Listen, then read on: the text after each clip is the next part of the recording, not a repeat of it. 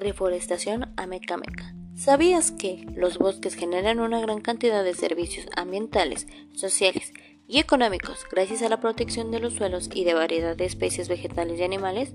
Uno de estos servicios es la captación de agua en el Iztaccíhuatl.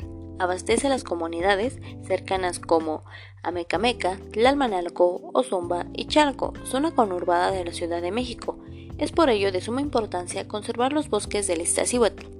Asiste el próximo sábado 4 de junio a este evento. La cita es a las 7 a.m. en la Presidencia Municipal de Amecameca. El evento no tiene ningún tipo de costo, solo son necesarias tus ganas de ayudar.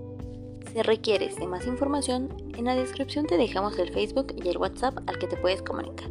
Sé parte del cambio, el bosque te espera. Para The Information Ladies, Andrea Torres.